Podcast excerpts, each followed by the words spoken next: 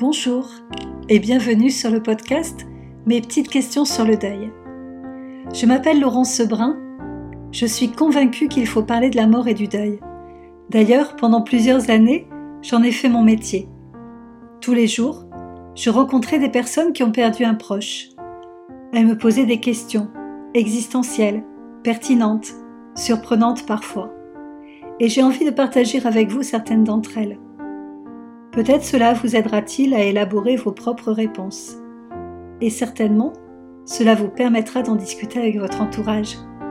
Bonne écoute Voici la question du jour.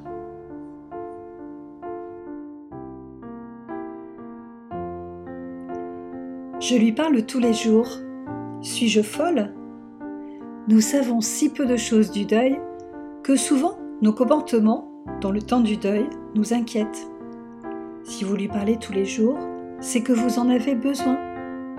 Il n'y a qu'une seule règle à suivre lorsque l'on est en deuil, qu'une seule question à se poser. Est-ce que cela me fait du bien? Si cela vous fait du bien, faites-le.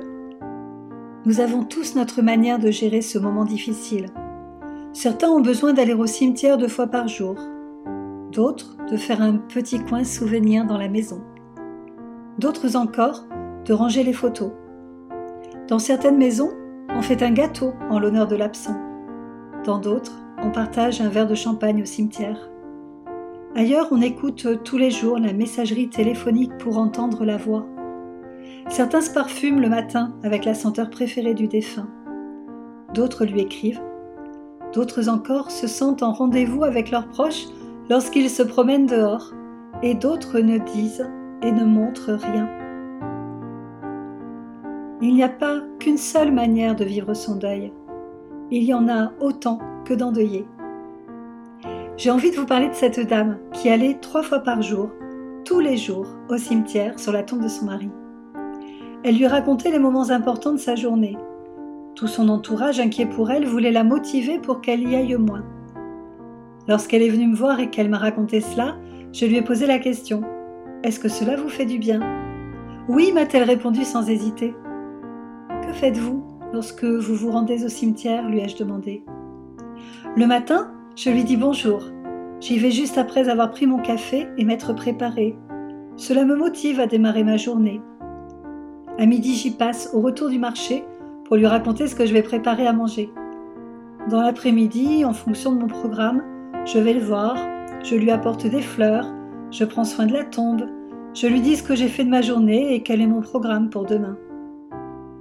Et puis je rentre chez moi, préparer le repas et passer la soirée toute seule.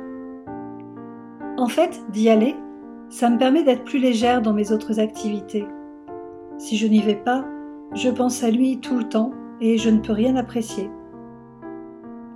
Du coup, cette dame, son comportement lui était très aidant. Après quelques mois, sa fille, habitant à deux heures de route de là, l'invite à passer quelques jours chez elle.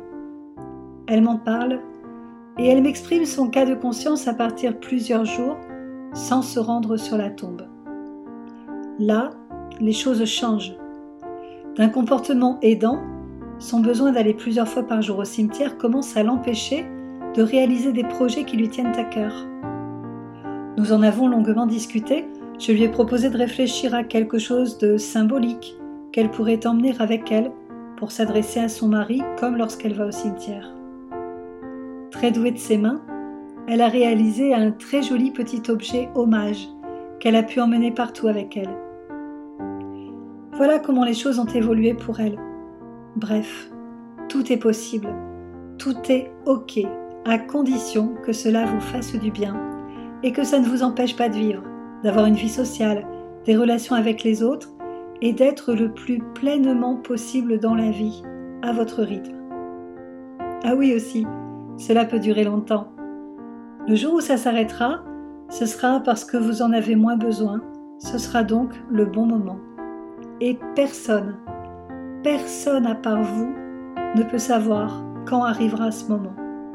Cette décision, elle vous appartient.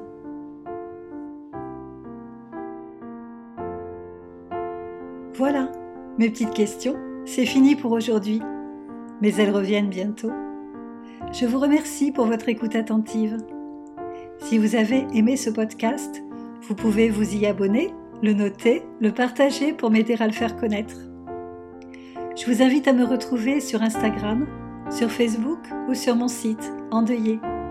Vous trouverez l'adresse dans la description ci-dessous, ainsi que le mail si vous voulez m'envoyer vos questions ou vos commentaires. Et surtout, continuez à écouter et à parler de la mort autour de vous. À bientôt!